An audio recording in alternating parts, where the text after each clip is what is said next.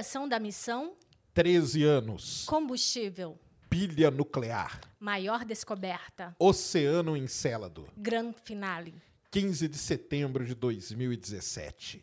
Salve, salve, amigos da ciência em todo mundo! Muito boa noite, muito bem-vindos a mais um Ciência Sem Fim aqui ao vivo, ao vivo. Duvido o William Bonner falar assim, dar um drive na voz, assim, na hora que ele falar de debate aí. Larga esse debate aí, vem pro Ciência Sem Fim agora. Que eu sei que você tá doido pra ver essa porcariada aí, isso é pra nada. Vem pra cá, que aqui vai ser muito melhor.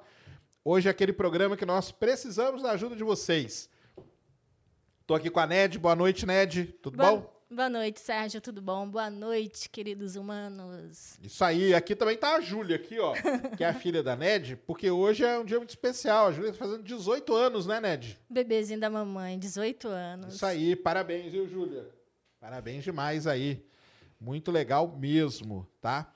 Então, pessoal, hoje é aquele programa que a gente precisa de vocês. Tragam suas perguntas para cá, que elas serão respondidas. Daqui a pouco eu digo como. Temos emblema? Então joga na tela. E para resgatar é o quê? Cassine? Cassine. Que Tá aí, ó. lindinha. A Cassine aí, a sondinha aqui. Depois Fotografando. nós vamos falar isso aí. Muito lindo o emblema. Isso mesmo. E hoje aqui com a gente está a nossa parceira de sempre, Insider Store, porque é o seguinte, pessoal, lembra aquela promoção lá dos 20% de desconto e tal? A Insider resolveu, deu a louca lá na Insider e eles resolveram colocar essa promoção até o dia, até o final do mês, que é amanhã. Então corre lá na Insider Store, use o cupom Ciência20 para você garantir 20% de desconto. Tô aqui com a Tech T-shirt, tem a Performance T-shirt também. Tech T-shirt que não pega cheiro, lá não precisa passar nem nada, é super gostosa, super tranquila. Lembrando que lá na Insider Store tem também de manga comprida e tem também outras cores, tá? Embora aqui a gente ah, é mais adere mais ao preto, né? É porque lá na- acaba sendo a cor preferida da gente, né? Mas tem outras Exatamente. cores. Lá tem outras cores, então vão lá na Insider Store.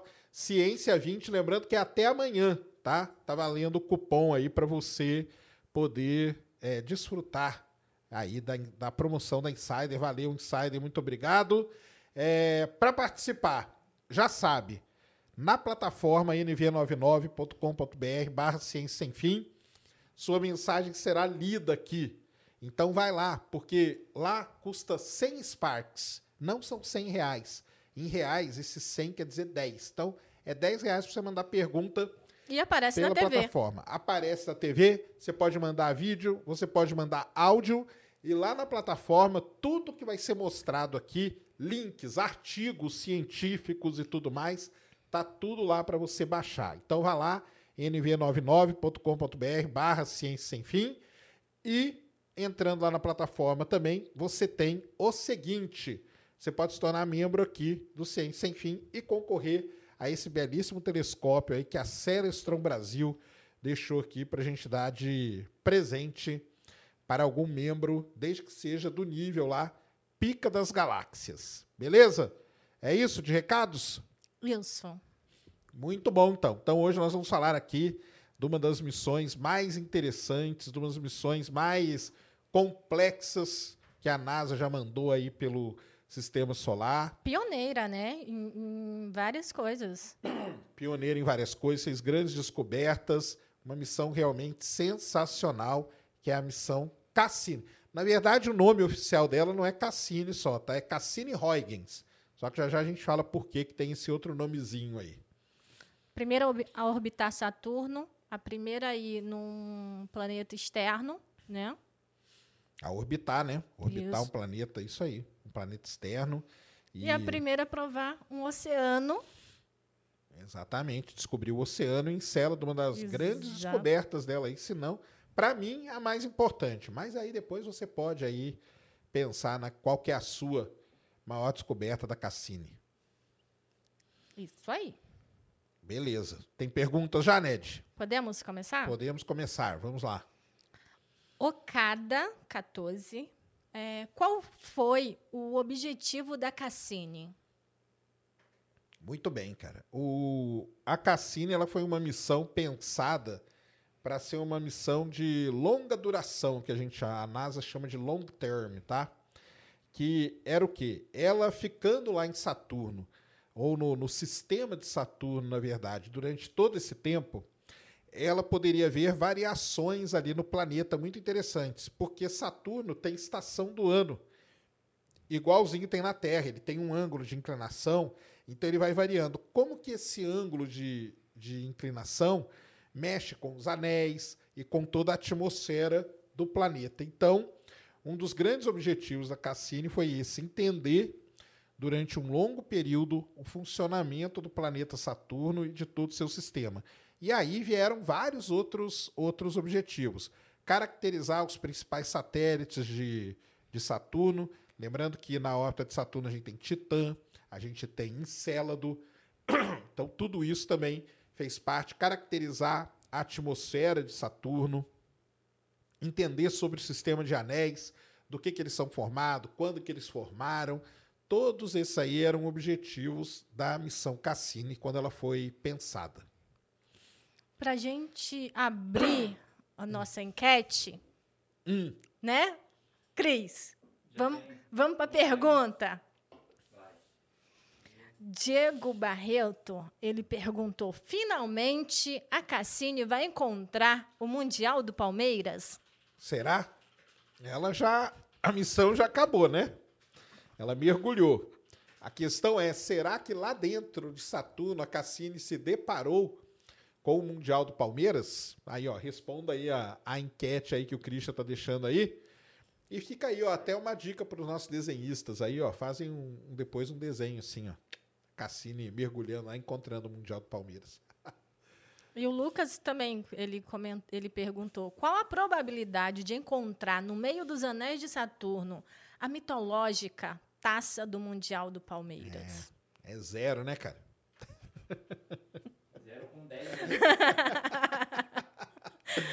Tadinho, o Cris sofre com a gente.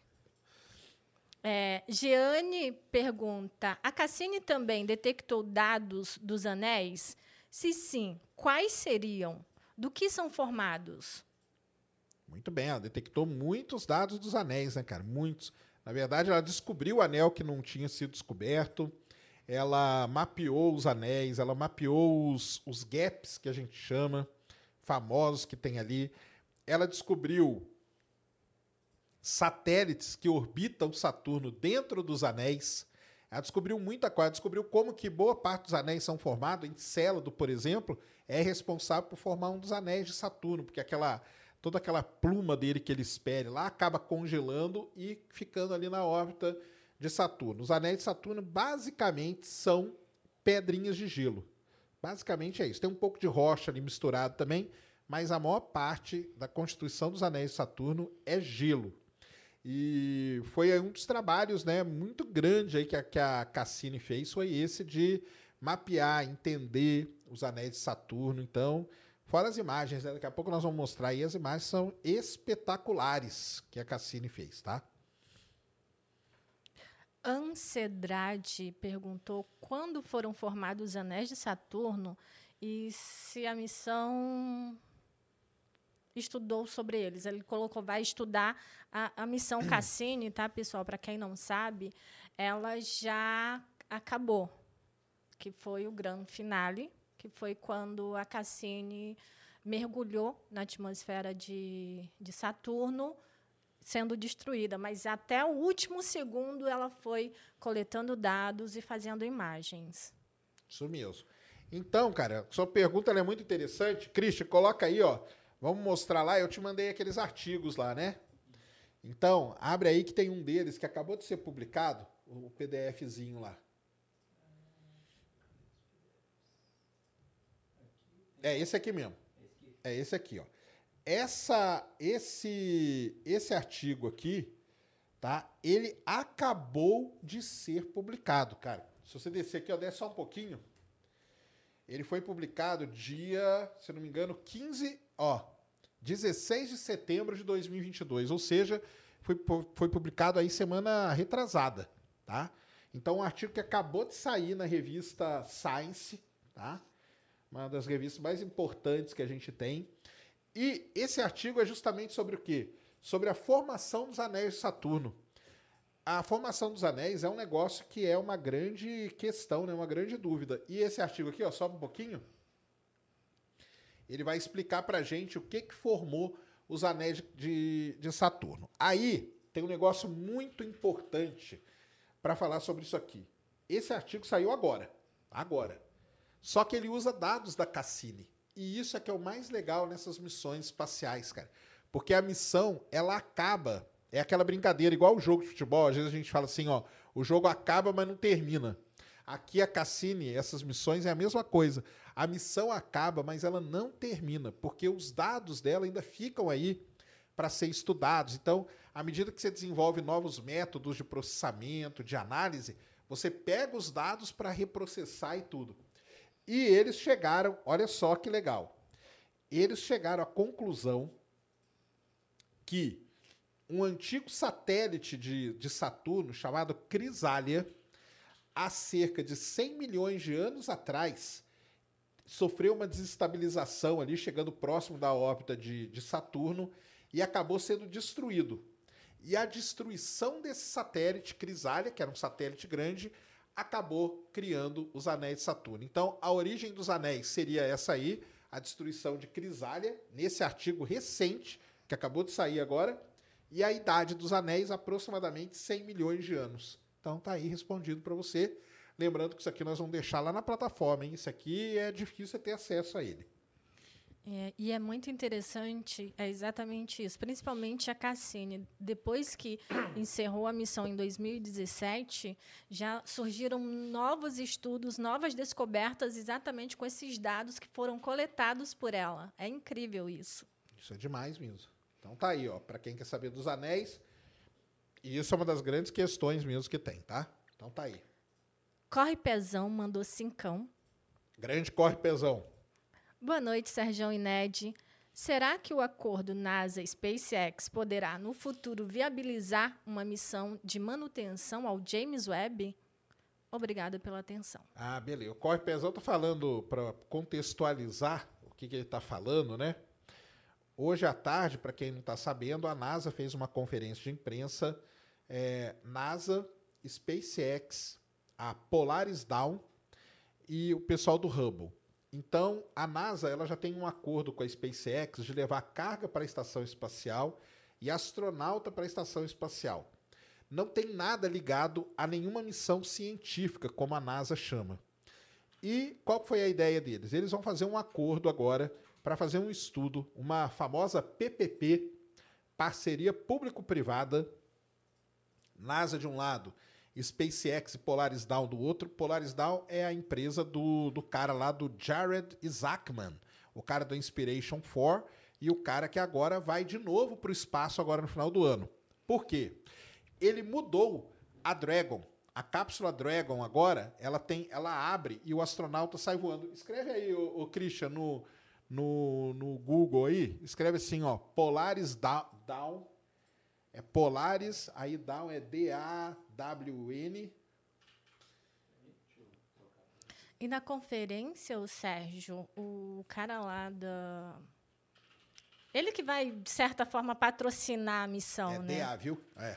Ele, quando ele fez lá o lançamento com a Dragon, ele já estava pensando além exatamente nesse sentido. E eu achei bem legal isso. Coloca ali, vê ali em imagens ali. Só para mostrar para o pessoal a diferença que é. Uh, aí, ó. Pode pegar aí qualquer uma dessas duas primeiras imagens aí, ó.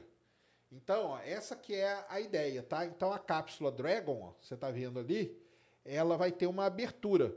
Isso aí quer dizer o quê? Que o astronauta vai poder sair. A Dragon, hoje nós não temos nenhuma cápsula, tá, pessoal, que pode fazer esse tipo de coisa aqui. Então, na Polaris Down, a gente vai poder ver isso acontecer agora no final do ano, quando ela vai ser lançada. E aí, com base nisso, esse cara chegou para a NASA e falou assim: Olha só que ideia que eu tive sensacional. Vocês não querem dar uma sobrevida no Hubble? Que tal a gente fazer um estudo de viabilidade ou de aplicabilidade, como eles chamam, da gente chegar no Hubble com a Dragon, o astronauta vai sair ali E aí o astronauta vai lá e vai trocar alguma peça. Por exemplo, trocar um giroscópio, trocar um computador do Hubble, trocar, ou foi falado até de trocar painel solar do Hubble, que deve estar todo detonado, já que está antigo lá no espaço. E aí o pessoal da NASA falou: caramba, a sua ideia é muito boa, cara. Então eles vão montar esse estudo por enquanto para ver se é viável ou não isso acontecer através de uma parceria público-privada, que é o que o nome que eles dão para isso, e aí nós vamos acompanhar. Não tem data, a data que eles falaram é que isso aí pode acontecer no final dessa década e tudo mais, mas eles vão estudar e vai ter essa opção. E aí depois se der certo com o Hubble, pode expandir para outras missões, como Chandra e tal. O James Webb, cara, ele está muito longe, né? Então, por enquanto, nem cogitam isso, tá? Mas é isso aí que é uma coisa muito legal que aconteceu hoje, tá? Francisco de Assis Lima Neto mandou doisão. Valeu. Cassini estudou as luas de Saturno? Opa! Estudou, não só estudou, como ela jogou uma sonda que pousou, que é a Huygens, e ela estudou várias luas, ela descobriu muitas luas que a gente nem sabia que que, tinha, que tinham sido descobertas. Ela fez imagens de luas que são muito pequenininhas, muito mesmo. Ela fez imagens de luas dentro dos anéis de Saturno. Então, assim, ela fez um grande estudo. Ela estudou Encélado muito em detalhe. Ela estudou Titã, tanto com imagem. Titã tem um grande problema que a gente não consegue ver nada em Titã, porque a atmosfera dele é dez vezes mais densa que a atmosfera da Terra. É muito densa a atmosfera de Titã. Então a gente não consegue ver nada ali. Mas a Cassini ela tinha um radar que ela conseguia mapear e ela descobriu lagos, mares, um monte de coisa ali em Titã. Muito legal, fez muito estudo sobre, sobre as luas. Léo Loss. Qual é o sistema de propulsão da Cassini e das Voyagers? Existe algum projeto de sonda que use motor de propulsão a íons? Então vamos lá, o sistema de propulsão das duas é o mesmo, chama-se pilha nuclear ou no linguajar aí astronáutico RTG, que é o gerador de gerador térmico por decaimento radioativo ou de radioisótopos. Então, vai decaindo um elemento ali, urânio, plutônio, ele vai decaindo, no decaimento ele gera calor e esse calor é usado pela sonda. Então a Cassini usa isso. Aliás, a chegada da pilha nuclear da Cassini lá no Kennedy Space Center foi um negócio assim, envolto num maior esquema de segurança e tudo, para poder fazer isso aí acontecer. A Voyager também, é um, nós mostramos aqui no programa da Voyager, né, a pilhazinha nuclear dela ali, legal pra caramba.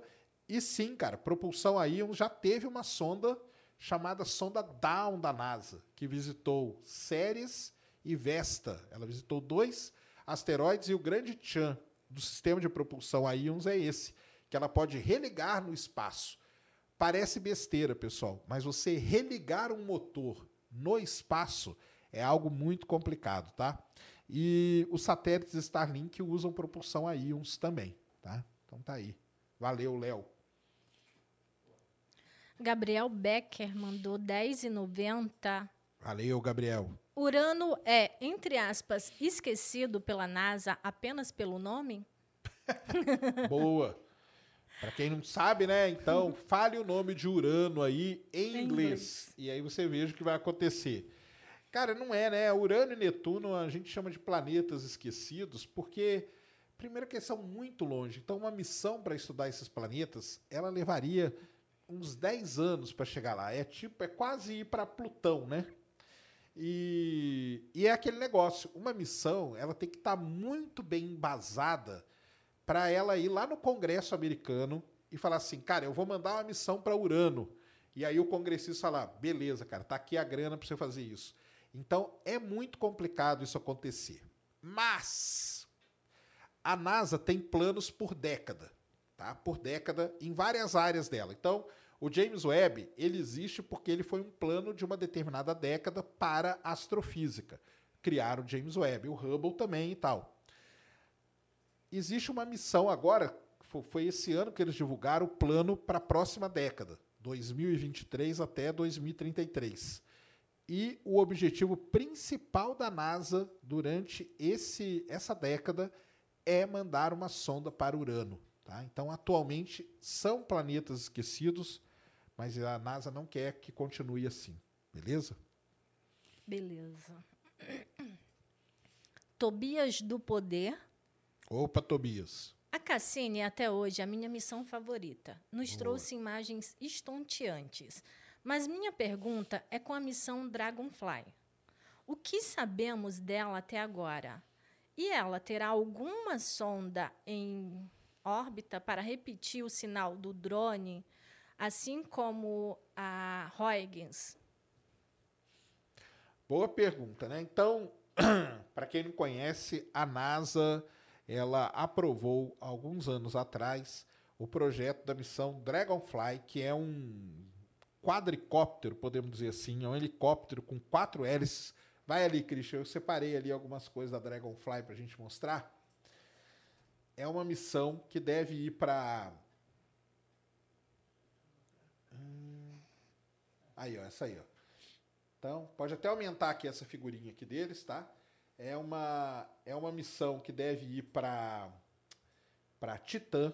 Então ela vai pousar lá em Titã. Olha que maneiro, ó.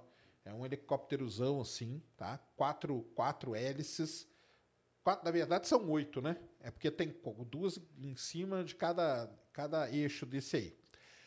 Ela vai pousar numa cratera específica lá de, de Titã e ela vai voar e vai fazer algumas medidas. O que, que a gente sabe dela? Ela está sendo desenvolvida partes dela já estão sendo testadas, os equipamentos, essa, vamos dizer, Dragonfly, né, traduzindo, é libélula.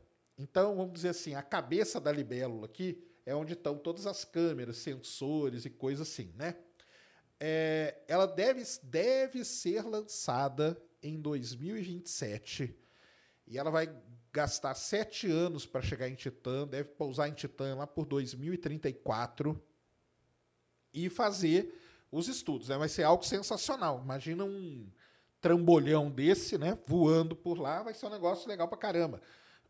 Por quê? Porque Titã tem duna, Titã tem montanha, Titã tem cratera e Titã tem mar também. Tem mar, tem rio, tem lago, tudo de hidrocarboneto líquido, tá?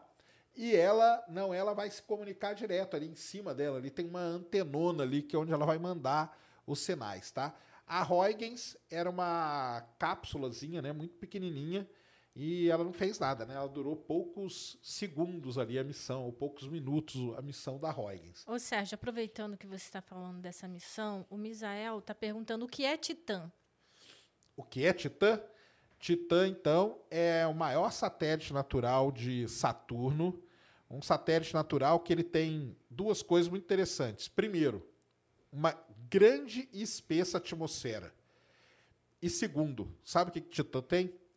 É o único objeto do sistema solar, além da Terra, que tenha líquido, não água, tá? Mas líquido na superfície. Só que lá em Titã, o líquido não é água, o líquido são hidrocarbonetos. Então, você tem metano e etano, basicamente, que são os rios ali, os mares que tem. Então, Titã é o maior satélite de Saturno e por que, que ele é tão visado assim? Porque existem teorias que dizem que a vida pode se desenvolver lá. Por quê? Porque é hidrocarboneto, cara. Então, hidrocarboneto é o quê? É hidrogênio misturado com carbono. Já são dois elementos aí para a vida. Se você ainda pegar mais alguns ali e misturar, pode ser que a gente tenha uma vida baseada em hidrocarbonetos, uma vida baseada em metano, por exemplo, em etano então, Titã é um dos objetos assim de desejo dos astrobiólogos. Por isso tem tanta, por isso tem essa missão aí, ela foi aprovada para ir para Titã. Ela vai levar medidores aí de astrobiologia também. Então, é isso aí que é Titã, tá? E é, tem muito mistério em Titã. Como eu falei, a gente não consegue ver Tá? Tanto que quando a Voyager passou por ele, a Voyager não tinha câmera para poder ver, ela viu uma bolona laranja, que é a atmosfera de Titã. Quando a Cassini chegou lá com seu radar e tudo, aí ela viu bastante coisa. Escreve ali, ó, Ó, Christian, escreve assim, ó. Radar Image. Radar Image Titan. T-I-T-A-N. Aí, ó. Então, aqui, ó, por exemplo, ó, pega essa aqui, ó.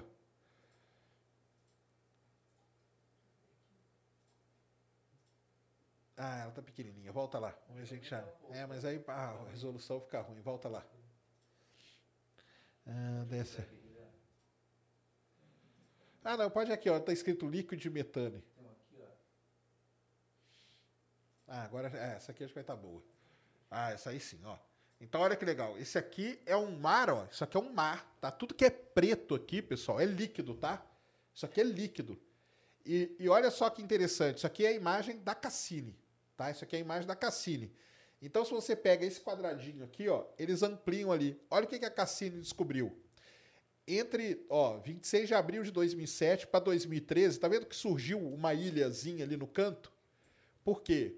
porque pode ser que tenha variação no nível desse mar. Então, isso é uma coisa assim sensacional, ou seja, existe uma dinâmica ainda em Titã, né? Ó, você está vendo aqui embaixo os riozinhos, é a mesma coisa que tirar uma foto de um rio com um lago aqui na Terra. É muito parecido. O que muda é a composição. Isso aqui é um mar de metano, de etano, de hidrocarboneto. Então, esse é o nível de imagem que a Cassini conseguiu para gente, coisa que a gente não tinha nem, nunca nem sonhou com algo parecido com isso, tá? Marcelo Dorizotti mandou cincão. Valeu. Saturno é o planeta mais lindo vendo de um telescópio. Com certeza. O Elton Baez mandou cincão. Valeu, Elton. É verdade que os anéis de Saturno têm muita gasolina, ou melhor, hidrocarbonetos da classe da parafina? Os anéis? Não, que eu saiba, os anéis são, é, é gelo, cara. É gelo, boa parte dele é pedaço de gelo com alguma rocha ali no meio, tá? Aonde você tem muito hidrocarboneto é aqui, ó, Titã. Aí sim, você tem muito hidrocarboneto, tá? Matheus Moura mandou dezão.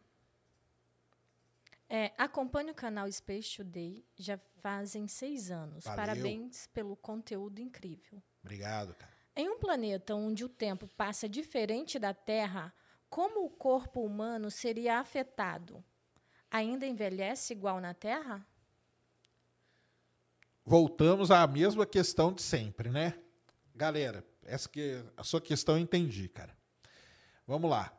Se você está num sistema newtoniano, que é o nosso aqui, tá? Saturno, Júpiter, todo mundo aqui está num sistema newtoniano. Por quê? Porque essa coisa da, do tempo passar diferente e tal, só vale para quem dorme no colchão relativístico, lá que a gente falou aqui com o, com o Felipe. Você tem que estar num sistema relativístico. As coisas só começam a se comportar assim quando você atinge ali cerca de 10% da velocidade da luz. Então, se você morar num planeta e esse planeta gira, por exemplo, lá no interestelar, gira em torno do Gargantua, a uma velocidade que é x% da velocidade da luz, aí você está em outro sistema. Você está num sistema relativístico. Aqui, por enquanto, não. O que, que a gente pode sentir, o ser humano vai, vai sentir, é muita diferença, porque, por exemplo, você vai para. Por isso que Marte é um planeta legal para ir. Porque o dia em Marte dura 24 horas e 40 minutos. Então, o ser humano não vai ter muito problema. Tem aquele ciclo lá, que eu sempre falo errado o nome, circadiano, né? Circadiano, que é um ciclo muito importante, aí me corrijam aí no chat se eu falei errado, que é aquele ciclo muito importante para o ser humano, do dia, da noite e tudo mais.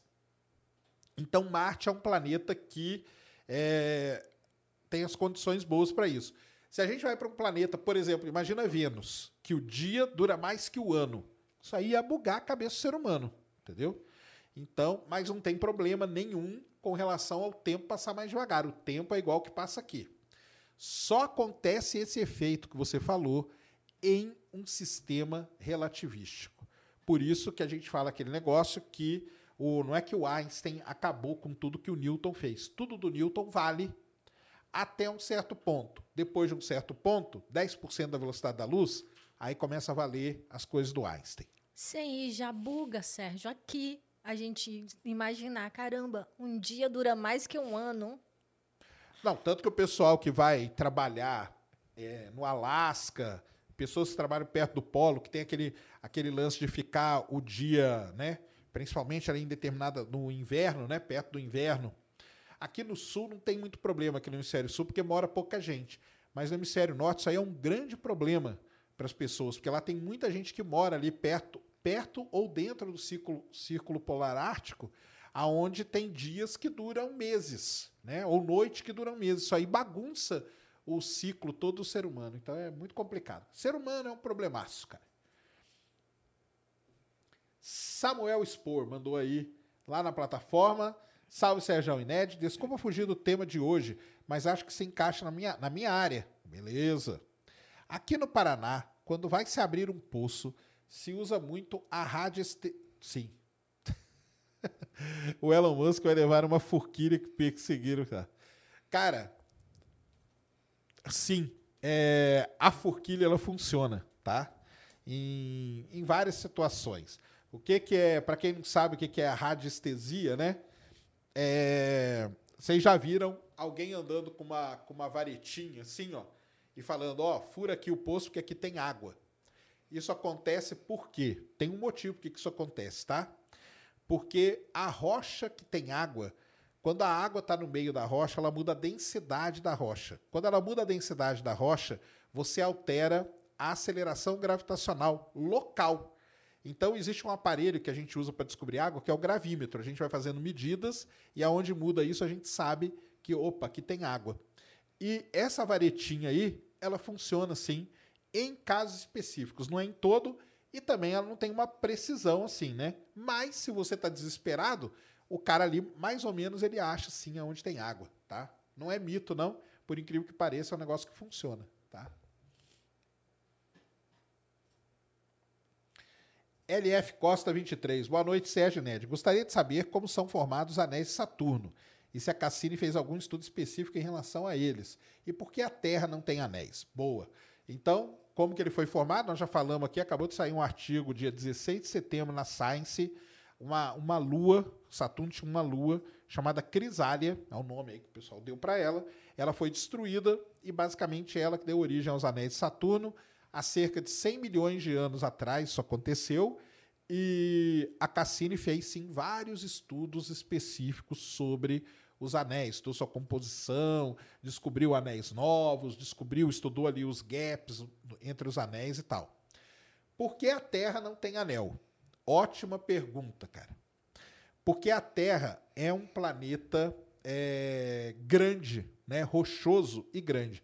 Marte, por exemplo, os cientistas têm uma ideia de que Marte tenha um ciclo de anéis. Olha só que legal uma luazinha de Marte vai chegando perto de Marte, é destruída, vira um anel. Porque essa destruição existe um negócio chamado limite de Roche. Tá? É um limite aonde um corpo é destruído pela força do outro. Só que depois, como Marte é pequeno, esse anel começa a aglutinar e tal, e forma uma luazinha de novo, se afasta e volta. Então tem um, um ciclo assim.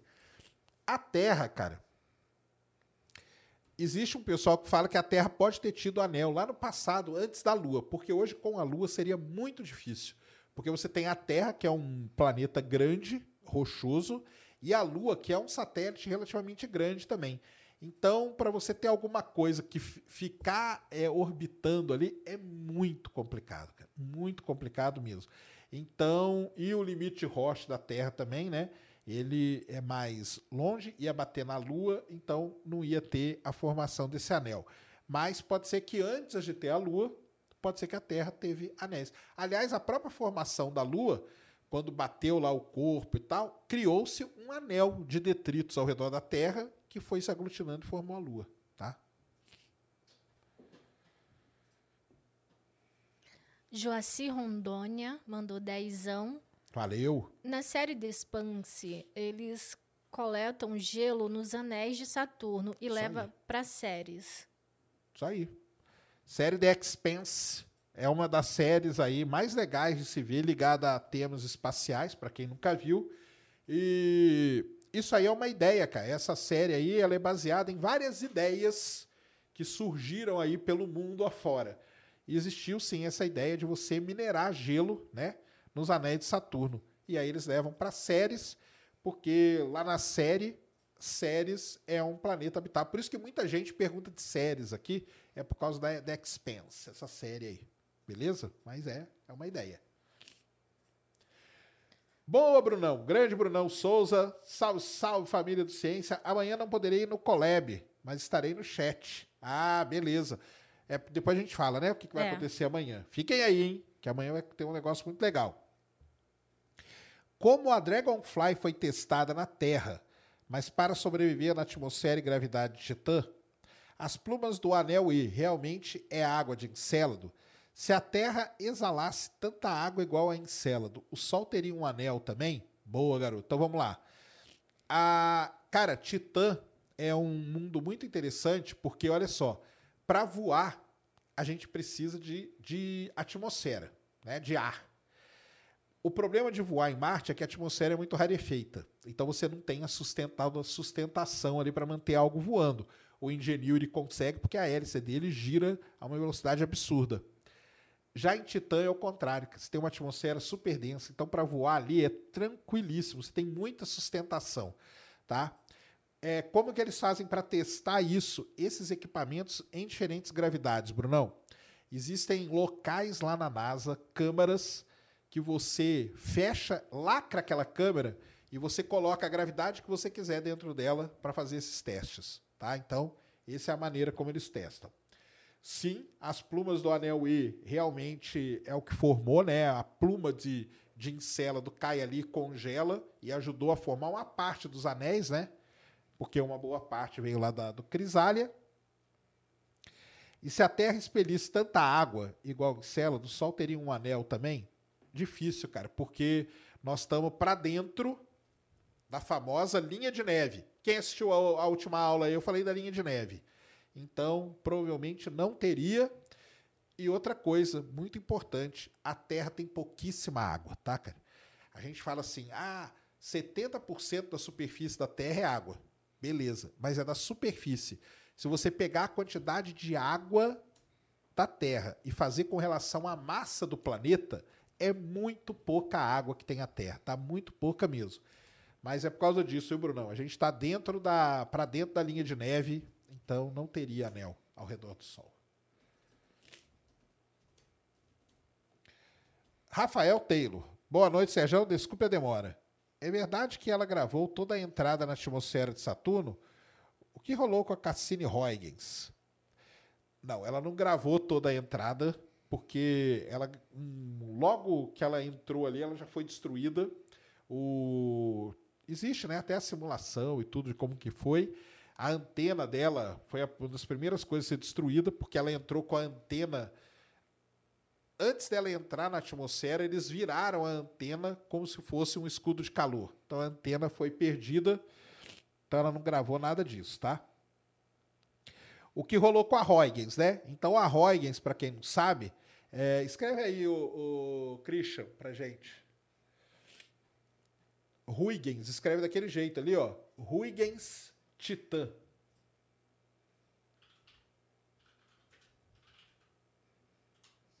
Isso. Ah, tá sem.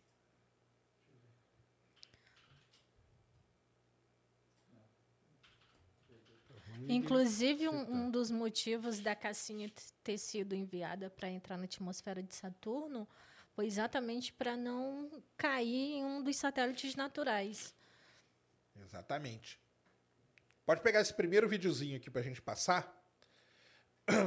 Então, a Huygens foi uma a Huygens foi uma uma cápsula que foi enviada para Titã. Então ela desceu, tá? Ela fez uma descida por Titã. E aí existem todo um reprocessamento dessa imagem, tá? Pode ir um pouquinho para frente aí. Aí, ó. Pode soltar a partir daí, ó.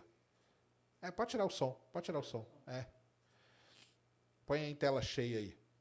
Então, isso aqui, pessoal, são é, as imagens reais. Ela veio descendo pela atmosfera. Aqui embaixo está o quilômetro, ó, 40 quilômetros de altura. Aqui está a velocidade que ela estava descendo, ó, 30 quilômetros de altura. E ela começou a filmar o terreno. Lá em Titã, isso aqui. Isso aqui aconteceu de verdade, tá? ó, 24 quilômetros, não é CGI, isso aqui são as imagens que ela foi, que ela foi adquirindo. Ó, 19 quilômetros de altura, 18 quilômetros de altura. Não, E, de- e quando vai se aproximando, a gente vê imagens bem nítidas. É, ficou muito legal essas imagens. É, as imagens sensacionais. A Huygens fez isso, ela desceu, pela atmosfera Titã. Lembra que eu falei que a atmosfera é super densa? Ela abriu um pequeno paraquedas e veio descendo com ele assim, ó. Enquanto isso, ela foi medindo a composição da atmosfera, a velocidade do vento e fazendo essas imagens. Ó, 4 km de altura, 3 km de altura, 2 km de altura. E ela pousou. Quando ela pousou, ela fez uma imagem de onde ela pousou, que é legal pra caramba. Ó. 500 metros de altura, 300, 200, 100, olha lá, ó, e pousou. E aí, quando ela pousa, ela. Ah, não, ah, não que agora eles, eles fizeram. Vai, vai para frente, cara, com esse vídeo aí. Deixa eu ver um negócio. Ah, aí, pode soltar aí. Aí, quando ela pousou, ó, isso aí é a imagem que ela fez, ó. Tá vendo? Ela deu uma quicada. E isso aqui, ó, que a gente tá vendo, são pedregulhos de metano é, congelado, cara. Isso aqui é um gelo de metano, ó. Então tá aí, ó, a sombra do paraquedas, ó. Ó o paraquedas dela caindo depois, ó. Vendo só que legal? Então ela pousou e o paraquedas dela depois caiu e ela fez todo esse registro.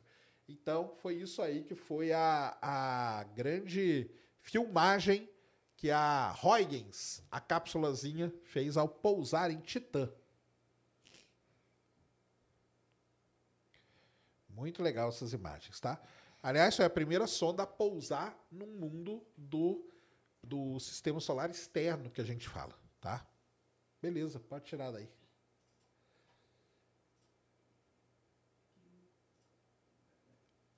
Diogo Machado. A Huygens conseguiu mandar os dados de TAM por um curto período de tempo antes de perder o sinal. Boa, isso aí. A Dragonfly vai conseguir funcionar por quanto tempo na superfície? Cara, a missão é, original da Dragonfly são três anos, tá? Três anos. O que exatamente danifica, danifica a sonda? Não, a Huygens, cara, ela foi feita, ela não era uma sonda, ela era simplesmente uma, uma cápsulazinha. Depois a gente mostra a imagem dela, tá? Então, ela foi feita só para fazer cair. exatamente o que ela é. fez, era só pousar atravessar a atmosfera, e, é. pousar. E aí depois ela ia parar de funcionar. Ela não tinha painel, isso. ela não tinha bateria, ela não tinha nada. Entendeu? Era isso, era o trabalho dela, tá?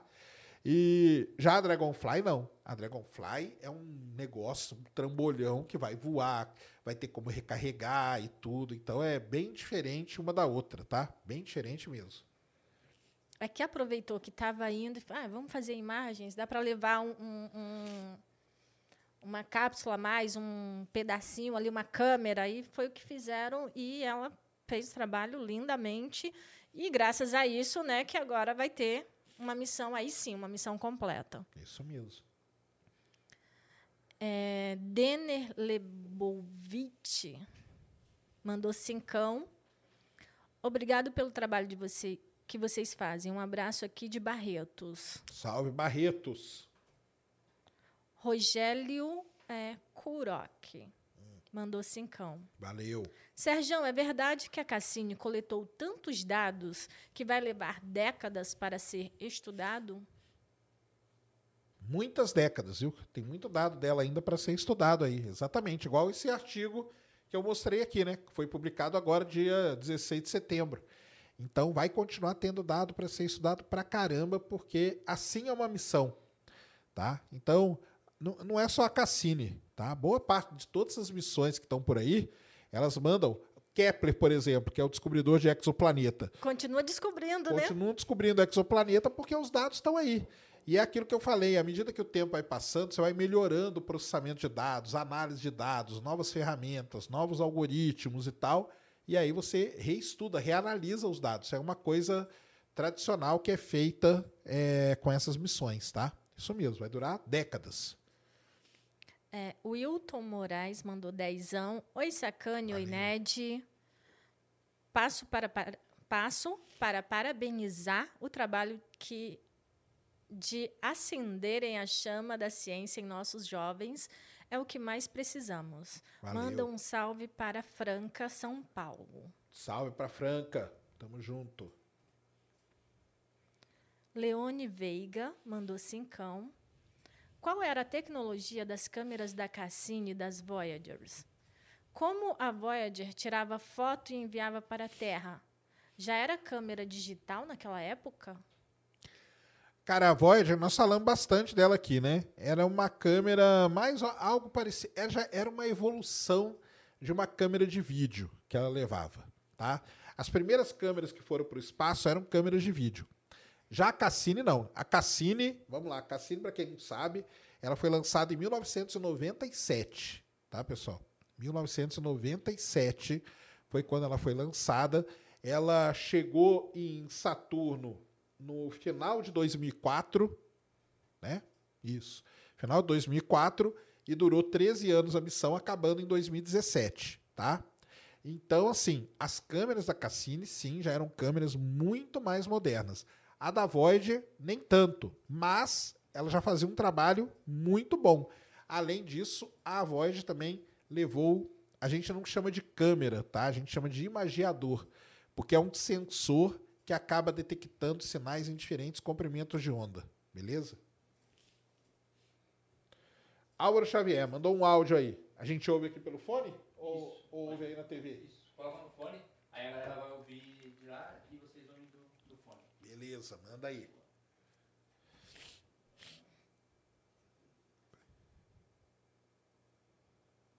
Tá chegando pra vocês? Tô ouvindo nada. Também não. Não.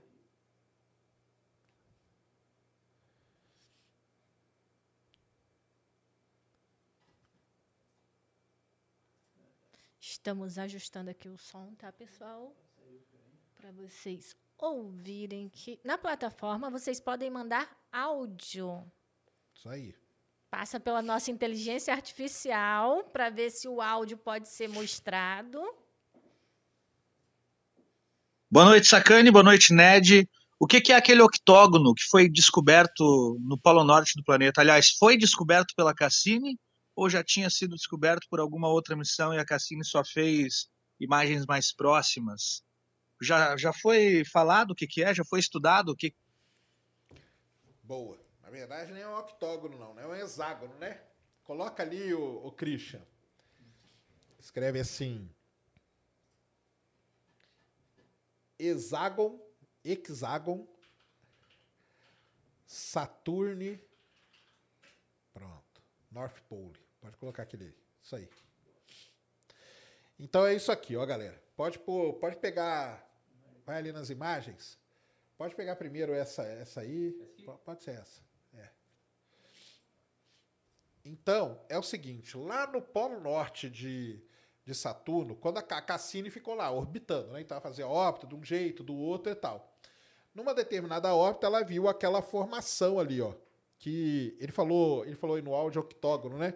Mas é, é um hexágono, hexágono. na verdade, tá? É, tem problema não. Vai, pega uma imagem melhor, que essa aí tá ferrada a resolução dela. Tem uma, inclusive, colorida. É, é pode, pode, ser essa aí, pode ser, pode essa. ser essa. Não. É. é. Ah, não, tá pequenininha também.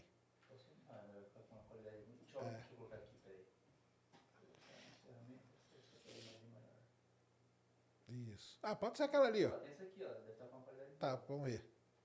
É. É. Então ela descobriu isso aí. Não, tá ruim também. É. Não, é, fica muito ruim. A... Pode pegar aquela segunda ali, ó. É. é. Pode ser essa aí. Então esse aí é o famoso hexágono de Saturno, ó. Ele fica ele fica girando, né?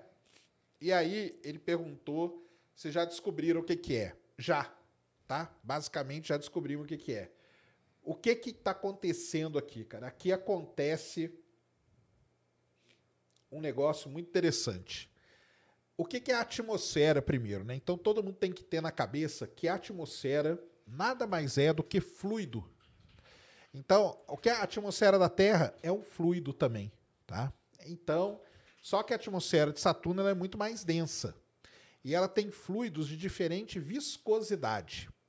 E aí, olha só o que esse pessoal fez. Fizeram um experimento muito legal. Eles misturaram fluidos de viscosidade diferente em vários recipientes e começaram a girar.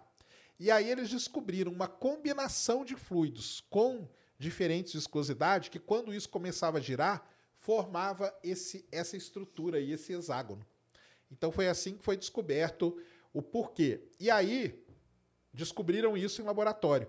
E aí foram revisitar os dados da Cassini. E aí eles encontraram dados da Cassini, porque a Cassini conseguia ver uma determinada profundidade ali de, da atmosfera de Saturno.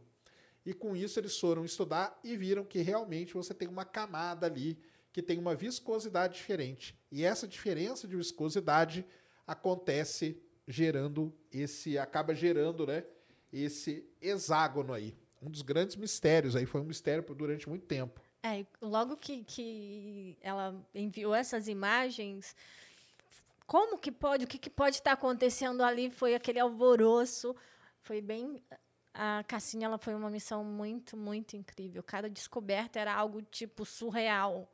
Isso mesmo. E aí aqui na Terra tem telescópios aí bem poderosos que conseguem fotografar o hexágono de Saturno, tá? É, tem que ter, tem que estar no momento certo. Ele tem que estar um pouquinho virado com é, o polo norte para cá. Inclinado, né?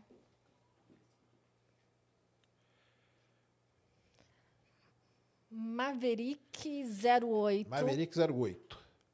Salve, Sérgio Inédito. Sou fã de astronomia. Há algum tempo venho fazendo algumas observações e tenho percebido que o Sol mudou de posição em relação ao ponto que faço observações. Boa observação, cara. Está provando que a Terra não é plana. Isso mesmo. o que provoca essa mudança? Feliz aniversário para Júlio. Ele mandou um feliz aniversário. cara, o que, que provoca isso aí é justamente o fato, primeiro, da Terra ser redonda, né? Então a gente vai girando, a Terra vai girando ao redor do Sol e esse movimento aparente que você vê é exatamente causado por isso, tá? Por isso que acabamos de passar pelo famigerado equinócio, né? Que é quando fica em cima ali do Equador, embora tenha a galera que... É, equinócio, na verdade, é o terror do É o terror dos terraplanistas, isso aí. Mas é o que acontece. Então você vai ver, se você for... Se você pegar uma máquina, qualquer um pode fazer, até você aí, terraplanista, que está assistindo aqui. Pega uma máquina qualquer, coloca ela num local e todo dia, na mesma hora, você vai lá e tira uma foto do Sol. Todos os dias você vai ver que no final o Sol faz uma figura no céu, a gente chama de analema. Essa é a maior prova de que a Terra não é estacionária, como eles falam, e ela é redonda, beleza? Então é isso aí. Uma ótima percepção a sua, cara. Tá? É, Ícaro Olegário mandou cincão. A Terra não tem anel, mas tem cauda? Cauda magnética que a gente fala. Tá? O campo magnético da Terra ele acaba tendo um formato, né, como se fosse uma cauda que o pessoal diz, tá? Então a gente chama de cauda magnética. Não é só a Terra que tem não. Essa, esse é um formato mais ou menos de um de tudo que tem um campo magnético. O Sol, por exemplo, a gente tem até brinca que o formato do sistema solar, se alguém visse, tivesse um olho para ver só a parte magnética, veria o sistema solar com a forma de um croissant que teria ali toda aquela cal, croissant, né? não tem a parte mais gordinha aqui e fininho para um lado, fininho para o outro. O sistema solar teria mais ou menos esse formato. Então, tudo que tem tudo que tem campo magnético, o formato é mais ou menos dessa de cauda aí, de gota, tá? Sérgio, pergunta de leigo. Os planetas gasosos do sistema solar são 100% gás? Não, tá? Se sim, o que faz com que ele tenha gravidade de um campo magnético? Isso me referindo ao núcleo, exatamente porque Saturno e Júpiter possuem núcleos, tá? O núcleo de Júpiter é, tem uma massa 10 vezes a massa da Terra girando lá, e é esse giro que causa o campo magnético. Saturno, mesma coisa, tem um núcleo também de alguma coisa lá, rochosa, metálica e tal, girando, que causa um campo magnético extremo, tanto que esses planetas têm auroras belíssimas, tá? Will P. Silva, é, quando o Sol expandir daqui a 5 bilhões de anos, ele vai destruir os anéis de Saturno? A gravidade vai destruir os anéis? Encélado vai derreter e ficar na zona habitável? Quando o Sol expandir, provavelmente vai derreter os anéis, porque aí não vai estar tá mais dentro da linha de. Aí vai estar tá dentro da linha de neve que a gente fala. É, não vai ser pela gravidade, mas muito provavelmente pela radiação, tá? E Encélado não vai estar. Quem vai estar na zona habitável é Europa. Que a gente falou, né? De Europa aqui outro dia, né? Europa, quando a gente falou de Júpiter, a gente falou de Europa. Europa vai estar na zona habitável. Por isso que Europa é um objeto também muito desejado aí pelo, pelo pessoal, tá?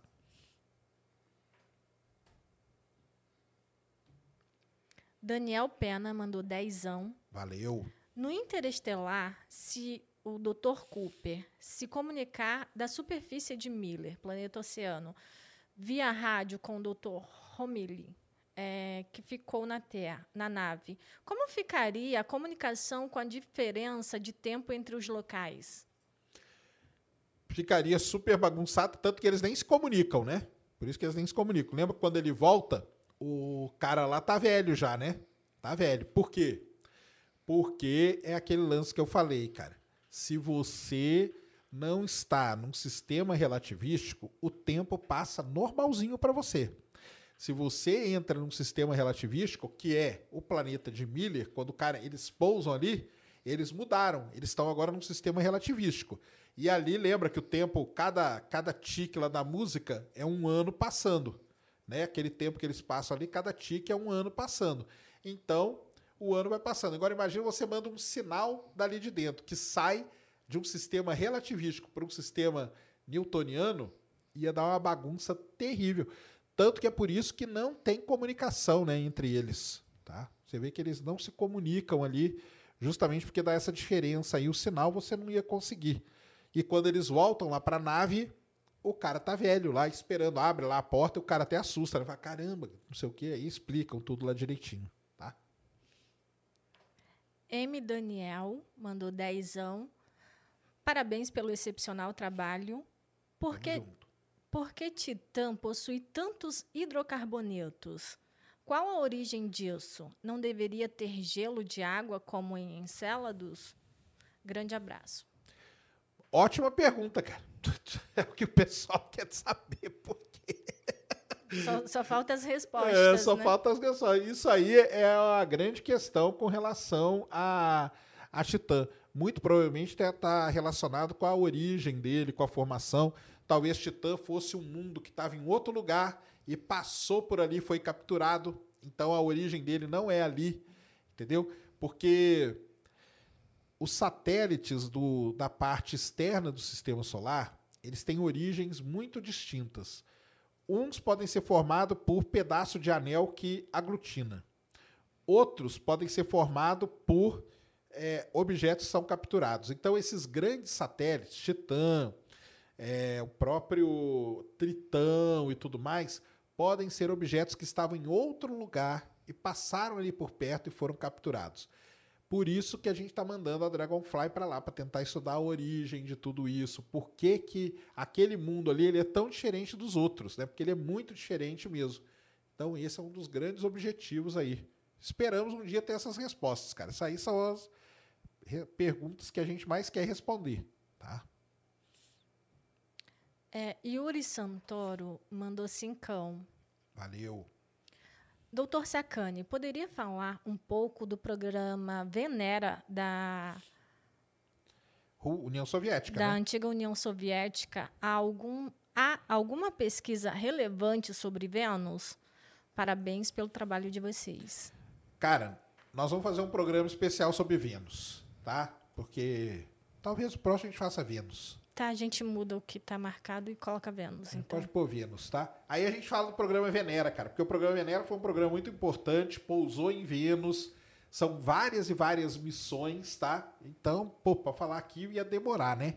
Então, vamos fazer isso. A gente faz um programa sobre Vênus, e aí sim, tem muita pesquisa sobre Vênus, tem várias missões que vão para Vênus, teve várias missões já em Vênus, né? Os Estados Unidos nunca deu certo em Vênus, a União Soviética e a Rússia deu, tem a fosfina, ou seja, tem coisa pra caramba pra falar de Vênus. Tem então, a fosfina, não tem a fosfina, tem a fosfina, não tem. É, exatamente, tem toda essa treta da fosfina. E aí a gente fala do, do programa Venera, beleza? Próxima semana a gente fala de Vênus. Isso aí. Luiz Monteiro mandou cincão. Valeu, Luiz. Sérgio, é possível considerar o cinturão de asteroides como anel do Sol? No final da vida a Cassini era considerada cientista. Não, no final da vida, o Cassini era considerado cientista ou ainda astrólogo. Beleza. É, cara, o cinturão é um anel, né, cara? É um anel de detrito que tem ao redor do Sol. Pode ser considerado. O cinturão de Kuiper é outro anel. Então, se você pegar o Sol e esquecer o resto, é, fica com esses anéis aí de detritos. Pode considerar sim. Muito boa pergunta sobre o Cassini, tá? Vai ali, o, o Christian. Aliás, o Christian, que tá aqui, o nome dele, o Huygens, chamava Christian Huygens, tá? Só para saber. Aí. Representatividade aí. ó. É isso aí. O Cassini, por que, que a sonda, né? Tá ali, não, tá ali já, ó, tem um Wikipedia ali que eu deixei aberto né, com a historinha do, do Cassini ali, ó. Não, vem andando pra cá pra direita. Aí, ó. Aí. é Esse aí. Então, esse é o cara. Por que, que a missão Cassini tem esse nome? Por conta desse cara aí, ó. Giovanni Domenico Cassini, tá? Primeira coisa muito importante, galera. Os planetas Mercúrio, Vênus, Marte, Júpiter e Saturno, eles não foram descobertos. Vocês concordam comigo, né? Que eles não foram descobertos. Por que, que eles não foram? Porque o pessoal olhava para o céu e via que tinha alguma coisa que estava movimentando de forma diferente. E aí eles deram o nome de planeta para esses objetos e aí foram classificando. Mas foi esse cara aí, o, o Giovanni Cassini, um dos primeiros caras a estudar e a observar o planeta Saturno. E ele foi o responsável por descobrir ali, ó, quatro satélites de Saturno. Ele que descobriu os, os anéis, basicamente. Tem uma, uma divisão ali, um gap que a gente chama de um dos anéis, que é famosíssimo, que recebeu o nome dele, chama divisão de Cassini e tudo mais. Então foi um dos caras assim mais importantes, ó, viveu lá de 1625 a 1712, tá? E aí acontece o seguinte. Nessa época, tudo era astrologia. O que, é astrologia? Estudo dos astros, tá? Astrologia é o estudo dos astros. Depois de muitos séculos é que isso foi ser dividido, tá? Então, o astrólogo era o cara que estudava os astros. E aí tem o seguinte, cara. Nasceu uma criança. Como que o cara ia medir? Aí o pessoal olhava para o céu, entendeu? Ah, uma das coisas que eles mais faziam era olhar para o céu. Pô, a criança nasceu aqui. Olha só, cara, que maneiro. A lua tá em tal constelação. O, o não sei o que. Tá... Aí eles vinham e catalogavam. Mostra... Era um jeito de você marcar o tempo e tudo. Depois, né, vieram com o lance de você colocar características, né, pessoais de acordo com a época que você nasce. Mas então não tem essa. Ele morreu, cara. Morreu o que ele era. Ele era um pesquisador, tá? Então se você olha toda a descrição desses caras nesse período aí, você vai ver que o cara, olha só, ele era matemático, astrônomo, engenheiro, e aí muitos dizem que ele é astrônomo. Desce aqui, ó, que acho que vai ter aqui o lance que fala da Desce aí, Cris. Pode descendo. Pode descendo. O cara nasceu na Itália, foi para França, tem toda a história aqui, cara. O Wikipedia é excelente para aí, ó. Foi astrônomo, todo o trabalho dele. E aí, ó, astrólogo, ó. Tá vendo? Então, o lance é esse, tá, cara? Na época, todo mundo era meio meio assim, ó, a astrologia levou ao primeiro como astrônomo, tá vendo? Mais tarde em sua vida, focou exclusivamente na astronomia. Na verdade, o cara que se interessava pelo céu, ele era um astrólogo, tá? Porque astrologia, estudo dos astros. Beleza? Então, é isso aí. Se você for pegar, muitos desses caras eram filósofos também. Você fala assim, poxa, o Newton era filósofo? Era filósofo, cara.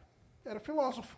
Porque na época todo mundo era filósofo, porque filosofia natural ali englobava todas as áreas, matemática, física, que não existia isso, né? Ah, matemática, física, física atômica, física, não, não existia essa divisão, tá? Então é uma questão da época que a gente está olhando. O Jaedson comentou aqui: o Cassini não jogava cartas e nem lia signo. Astrólogo Nutella.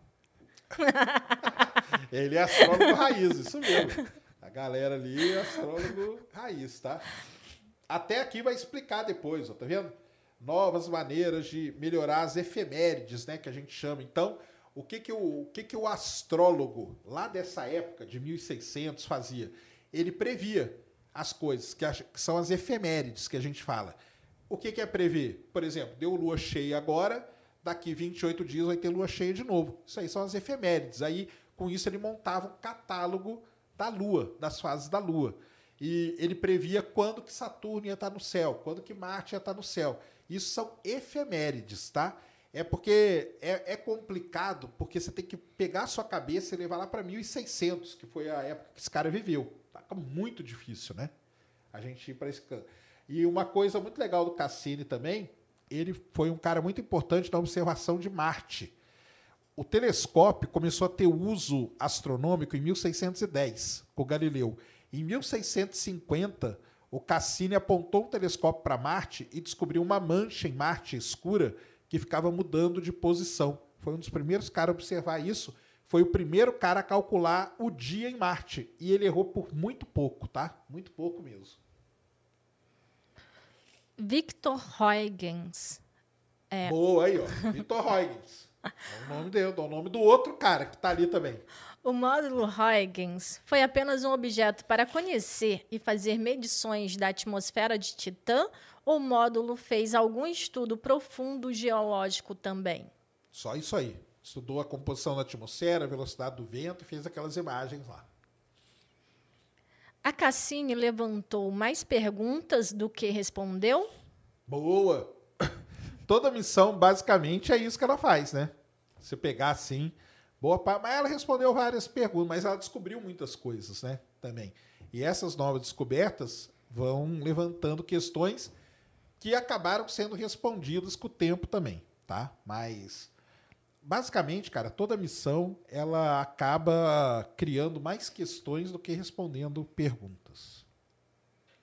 Voltaremos para Saturno sem considerar a missão Dragonfly. Assim como tivemos a Juno, que veio depois da Galileu. Poderia super ter uma Cassini 2.0. Muito boa pergunta, cara. Assim, como eu falei, né? Você tem que ir lá no Congresso americano e defender que você quer mandar uma nova sonda para Saturno. O congressista vai falar: caramba, cara, já passou 13 anos estudando esse planeta aí, que você quer fazer mais o que lá, entendeu? Então é muito difícil. Mas, volta ali, Christian. Além da, da Dragonfly, tem uma outra missão que a NASA está pensando em fazer. E ela se chama. Vai, ali, acho que é um PDF que eu te mandei. Essa aí mesmo. A missão se chama Orbilander, tá? Orbilander é uma missão que vai para Encélado. Beleza? A ideia dessa missão é um conceito, vai descendo aqui, ó, tem uma galera aqui que participou do artigo, artigo publicado, tudo bonitinho, ó. Vai descendo, pode descendo. Então tá aí, ó, Orbilander é uma missão que eles querem, eles não sabem ainda como que vai ser direito e tal, né? Mas eles querem mandar para Encélado para ela pousar lá e quem sabe mergulhar no oceano. Vai descendo aí. Ela vai furar tudo, aí tem tudo aí, ó. Vai coletar amostra, tem tudo aqui. Ó. Aonde que você pega esse artigo? nv99.com.br barra ciência sem fim, tá tudo lá para vocês. Então, sim, além da Dragonfly, tem a ideia de mandar essa missão para Encélado, chamada Orbilander. Para Saturno em si, é muito difícil, tá? Como foi a sua trajetória até Saturno e por que é necessário, entre aspas, uma assistência gravitacional? A viagem para Saturno é uma viagem bem direta. Agora, por que, que a gente faz assistência gravitacional? Para economizar tempo, cara. É só para isso. Ela passa ali por Júpiter. Aliás, a Cassini passou por Júpiter. Uma das imagens mais bonitas de Júpiter foi feita pela Cassini. Fotografou Io, fotografou tudo. E por que, que você tem assistência gravitacional? Porque você reduz ali. Então, a viagem que demoraria, sei lá, 8, 9 anos, acaba demorando 7 por conta da assistência gravitacional. Tá? A Cassini foi suficiente, conseguiu estudar, saber com precisão a formação de Saturno e de cada uma de suas luas, as principais? Cara, não, né? Sempre fica questões, né? Por exemplo, Titã. Como que Titã é daquele jeito? Por que, Titã tem hidrocarboneto? Como que é o oceano de Encélado? Será que tem vida? O que, que tem ali dentro e tal? Então tem muita coisa. É difícil ter uma missão que seja 100% completa. Mas ela cumpriu muito bem seus objetivos, tá? Foi estudar o sistema ali de Saturno por um longo período de tempo, tá?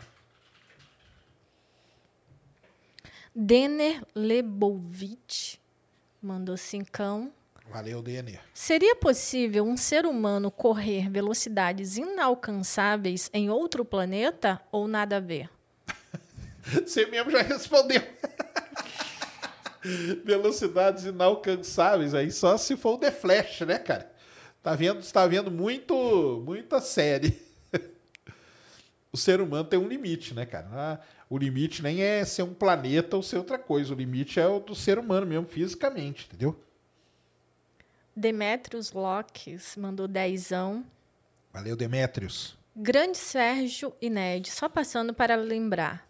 O nivelamento dos oceanos não é nivelado. Abraços gigantes para vocês. Ah, é mesmo. É Verdade, frases aí, né? Demetrius. Ai, ai, vocês são. A sonda chegou a passar por dentro dos anéis? Passar entre todos aqueles corpos de gelo e poeira? Ela chegou a fazer isso? Ou todas as passagens dela foi por fora dos anéis? Todas as passagens foram por fora dos anéis, exceto a última. A última, ela passou. Então você tem Saturno aqui, você tem um anel aqui. Ela passou bem aqui, ó. Agora, no meio do anel, ela não passou, cara. Porque é muito arriscado você jogar uma sonda ali e ia bater alguma coisa nela. Mas ela passou entre o planeta e o primeiro anel. Isso ela fez na, no conjunto né, da missão dela, no, no período que a NASA apelidou de grande finale. Então ela passou ali, não foi uma vez só, não, foram Acho, várias vezes. acho que foram 12, não foi? É, Cerca de coisa 12 vezes que ela fez até isso. mergulhar É. em Saturno. Então ela passou nessa região. Agora, cruzar no meio dos anéis, ela não fez, tá? Marcos Santos, é, falem sobre os astrônomos Giovanni Cassini e Christian Huygens, que são os homenageados da missão, a vida e obra deles. E me esclarece aí, esse é o mesmo Huygens, contemporâneo do Newton, que defendia a teoria ondulatória da luz? É, isso mesmo. Então volta lá, Christian, do, do Cassini nós já falamos, né? Então Cassini, matemático, tal, não sei o quê, e tem a vidinha do, do Huygens ali também, ó. Volta lá. Tem um, um daqueles da Wikipedia ali, ó. Isso aí, ó. Christian Huygens, tá? Então tá aí, ó. Christian Huygens é um mate- ó, matemático, físico, engenheiro, astrônomo inventor, tá? É, viveu ali, ó, de 1629 até 1695, tá? E, e ele foi um cara ali, ó, as leis da colisão elástica foi ele que criou. Que criou, não, né? Que estudou, vamos dizer assim, tá? Não dá para falar que o cara criou porque era muito longe. Ele, ele publicou o trabalho, ó, De Vicentrífuga, uma década antes do Newton, tá? Na ótica, ele é conhecido pela teoria ondulatória da luz. Ele é o mesmo, é o Christian, é o Huygens mesmo que você estuda em todo lugar. É sempre o Christian Huygens. Desce aqui, ó. Tem uma, um retrato, né? Não é um retrato, né? É um retrato dele. É, vai descendo aqui, ó. Então aqui embaixo ó, tem toda a lista dos trabalhos que ele fez. Ó. Telescópio, é, balança de mola, a birrefrigência da luz, força centrífuga, força centrípeta, é, a fórmula da colisão elástica. Ele foi, ele foi o cara que descobriu Titã. Por que, que a sondinha que desceu em Titã leva o nome de Huygens? Porque foi esse cara que descobriu Titã orbitando ali em Saturno. Ó. Ele descobriu parte dos anéis de Saturno. E aí vai indo, ó. Motor de Huygens, é, Huygens e Fresnel, né? Que é os caras ligados aí a coisa de da luz e de ótica e tudo mais. Então é o mesmo Huygens. Tem a vida toda dele aqui, ó. O link tá lá na plataforma. Aqui no Wikipedia tem uma, um resumo muito legal. E o mais legal, porque você entra naqueles numerozinhos que tem ali, são referências que estão lá. Então, na bibliografia toda lá, você pode consultar e ir mais a fundo. Eram caras muito diferenciados, né, cara? Então, Cassini, o Huygens, esses caras eram um outro, um outro nível de ser humano, tá? Legal pra caramba a vida desses caras. E mais legal ainda foi homenagear esses caras nessa missão, tá? João Ciron... João Cirondônia, é isso? Eu vi ao vivo o dia que a Cassina entrou em Saturno no Space Day. Ah, foi legal, né? Pra caramba. Foi emocionante. Foi mesmo. Admiro vocês dois desde 2015, beleza? Estou no bacharelado de Engenharia da Computação. Tem como entrar na área espacial no setor privado? Quero ir para o espaço um dia. Tá, o cara aí saia do Brasil, né? Primeira coisa, primeiro conselho meu é esse. Vai lá, pegue lá as, as dicas do Matheus, Sansei Matheus, que dá dica aí todo dia para como sair fora. E tem sim, cara. Tem, tem muita chance, tá?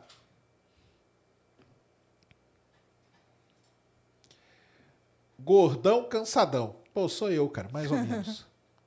Salve, Sérgio Inédio. Obrigado por me representar na astronomia. Virei grande fã. Me apresentar na astronomia. Já estudaram a composição das rochas dos anéis de Saturno? Rocha e gelo, sim.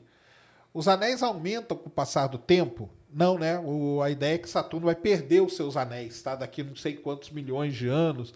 Tem toda uma simulação que já fizeram com isso, tá? Funciona como um imã de rochas? Não, é gelo, cara. Basicamente girando ali ao redor, preso ali pela gravidade do planeta, tá? Tem rocha valiosa lá? Não tem, tá? Um salve para Limeira, tamo junto. Brunão, os anéis de Saturno fazem penumbra do planeta ser mais clara fazem a penumbra do planeta ser mais clara? Depende do alinhamento, tá, cara? Ah, entendi o que você está querendo dizer. Tá, tá sombra ali. Por um milagre, se a Terra tivesse anéis, mesmo com a Lua em órbita, o que mudaria para melhor ou para pior na Terra? Cara, mudaria muita coisa, porque esses anéis teriam uma massa, né? Ia dar uma bagunçada aí na coisa de maré e tudo. E o céu ia ficar bonito, né? Você ia de noite, você ia ver um anel ali, ó, cruzando. Tem uma simulação que o pessoal faz isso, né? Ah, se o anel fosse na distância que está a Lua. Tá? Inclusive, tem um dos satélites naturais de Saturno que está bem próximo do anel, que a gente consegue ver a, a, a, a ondulação é. ali no, no, nos anéis, né? Isso mesmo. As últimas imagens da Cassini, descobriu algo? Não, as últimas ali foi só imagem mesmo, cara, para mostrar mesmo. No episódio, ah, é, poderia, né? Falar com as meninas, se elas não querem, ó. Boa. Valeu, Brunão. Luiz é, Monteiro mandou cincão. Agradeço a aula na resposta anterior. É possível que Titã e Tritão tenham oceanos internos como Europa e Encélado? Muito possível, tá? Titã, a gente acredita que tenha, é, a gente fala muito da superfície, mas o pessoal já acha que ali no, no fundo de Titã você tem um oceano também. E Tritão a mesma coisa, porque tem aquela proteção de gelo e no seu interior deve ter sim um oceano, tá? Aliás, com uma dica aí, tem um livro muito legal que chama Oceans Words, tá? Procurem aí no, na Amazon. Comprem esse livro aí, ele é muito legal, ele fala de todos esses mundos oceânicos que tem por aí pelo sistema solar afora. Tili N4 alguma coisa mandou cincão. O que é mais bonito, as imagens do James Webb ou a boca da Ned? Aí, ó, viu, Ned? Beer Noise mandou cincão. Valeu. Como a Cassini e as Voyagers conseguem passar pelo cinturão de asteroides sem ser atingido? Muito bom, né? Já falamos disso aqui várias vezes, porque o cinturão de asteroides não é como você vê no filme Star Wars, cara. Tá? São muitos pedacinhos de rocha ali, mas eles estão muito longe um do outro. Então não tem como. Aliás, tem como uma sonda ser atingida? Tem, né? Se ela errar a rota, mas essa rota é calculada bonitinho para não pegar nenhum objeto, tá? Berg Antunes é, Europa pode mesmo brilhar do lado escuro? Não entendi, cara. Como assim? Esse negócio de lado escuro é complicado, né? Mas se a Europa pode brilhar do lado escuro, Não entendi muito a pergunta, não, cara. Também não. Não entendi, desculpa aí. Os anéis de Saturno giram em volta dele, é por isso que Saturno não atrai os anéis até ele? Perguntou Ivan Rodrigues. É porque tem esse negócio chamado limite de Roche, que a gente chama, cara. Então você tem um corpo, você calcula ali com a massa dele, tem um ponto aonde uma, um objeto vai chegar, vai ser destruído, vai ficar em órbita dele. Tá? É isso que acontece simplesmente por isso. Mas, com o passar do tempo, é, o pessoal já descobriu que os anéis estão caindo em direção a Saturno. Tá? Então pode ser que daqui a alguns milhões de anos não tenha mais anel em Saturno. Mas aí pode ser que surjam outros também. Tá? Murilo perguntou: toda a Lua é fixa, sem rotação, parada igual a Lua? A nossa Lua tem rotação, tá, cara? Isso é uma outra grande questão, né, que o pessoal fala. Mas o que acontece é que a velocidade de rotação da Lua é igual à velocidade de translação dela ao redor da Terra. Ela demora 28 dias para dar um giro em torno dela e 28 dias para dar um giro em torno do Sol. Então ela tá da, da Terra. Então ela está sempre com o mesmo lado para nós, tá? A Lua, nossa Lua, não está parada. Nenhuma Lua está parada. Tá? Ela está sempre girando ela pode estar travada com o planeta ou com outro objeto dela, mas ela não está parada. Tá? Que acontece muito, né? Esse travamento gravitacional entre os satélites e seus planetas. Isso aí. Uh, cadê aqui?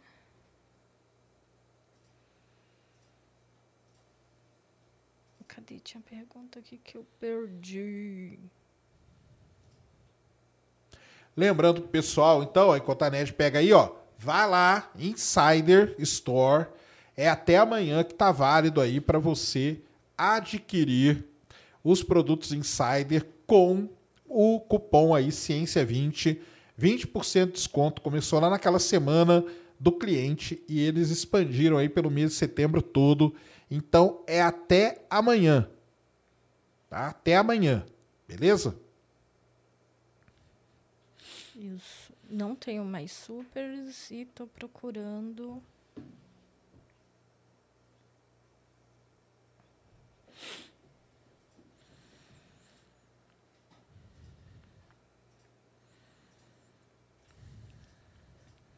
Essa aproximação máxima de Saturno que acontece agora afeta as marés aqui na Terra?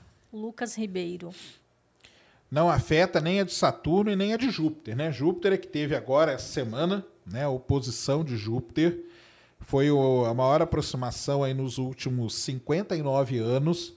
A próxima é só em 2129 e não afeta, tá, cara? Porque tá longe pra caramba. Então não, não tem. É muito, muito longe para ter afetar. O, a Lua tá muito mais próxima e o efeito dela vai ser muito maior, tá?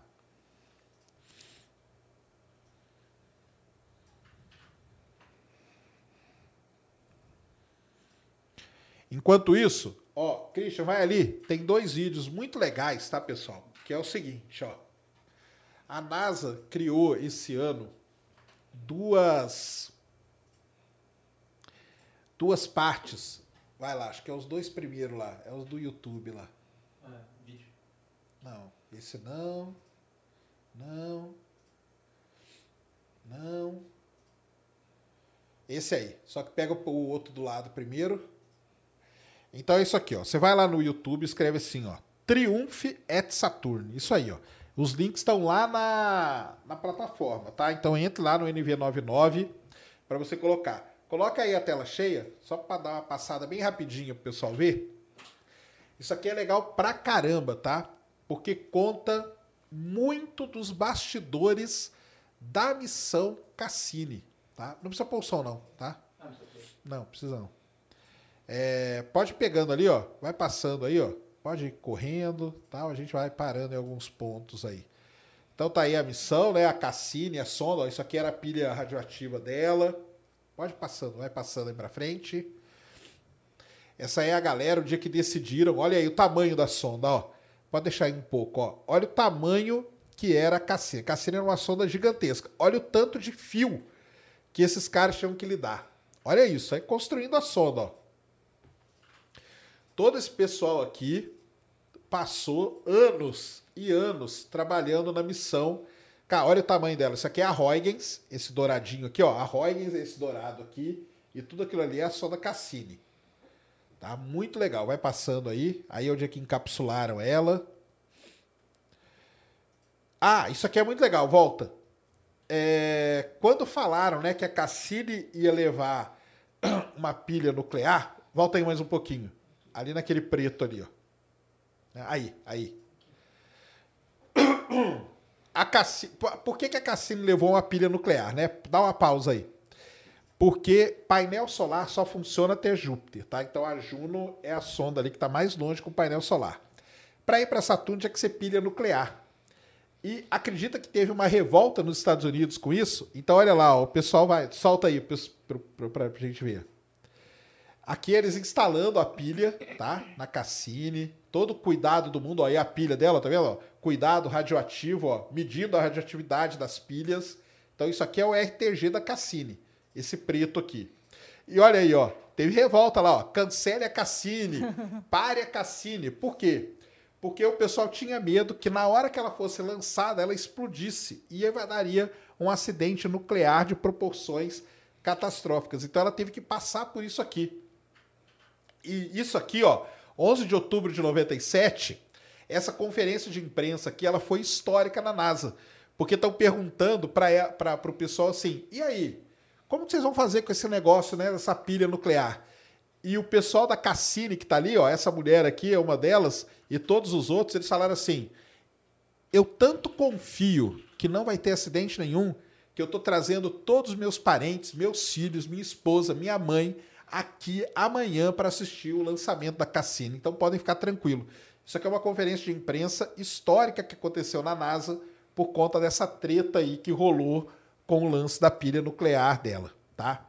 Esse cara aí que fala isso, esse, esse senhor aí. Assistam lá, é muito legal. Vai passando para frente aí, Christian.